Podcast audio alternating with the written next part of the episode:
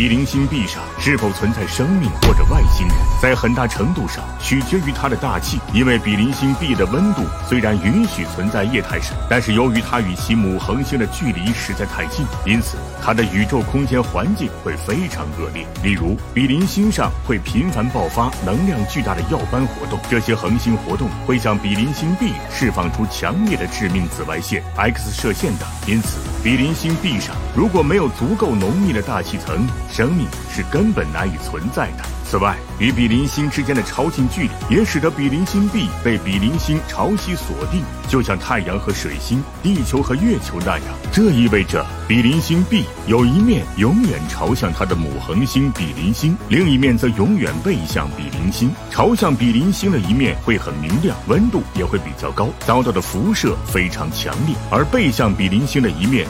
则会无比黑暗，温度也非常低。因此，如果没有足够的大气层，那么比邻星 B 上的生命在哪一面都无法存活。而如果比邻星 B 存在足够浓密的大气层，那么面向比邻星那一侧的热量就可以部分传导到背向母恒星的那一侧，这样比邻星 B 的晨昏圈附近就很有可能成为生命宜居区。如果比邻星 B 上有外星人，那么他们应该就生活在比邻星 B 的晨昏圈范围内。一直以来，外星人都备受人们的关注。但是，找到外星文明对人类来说真的是一件好事吗？答案显然是未知的。不过，正如美国天文学家卡尔萨根所说，宇宙是一个相当大的地方。如果只有我们人类自己，这似乎是对空间的严重浪费。从情感上讲，我们并不希望人类在宇宙中是孤独的。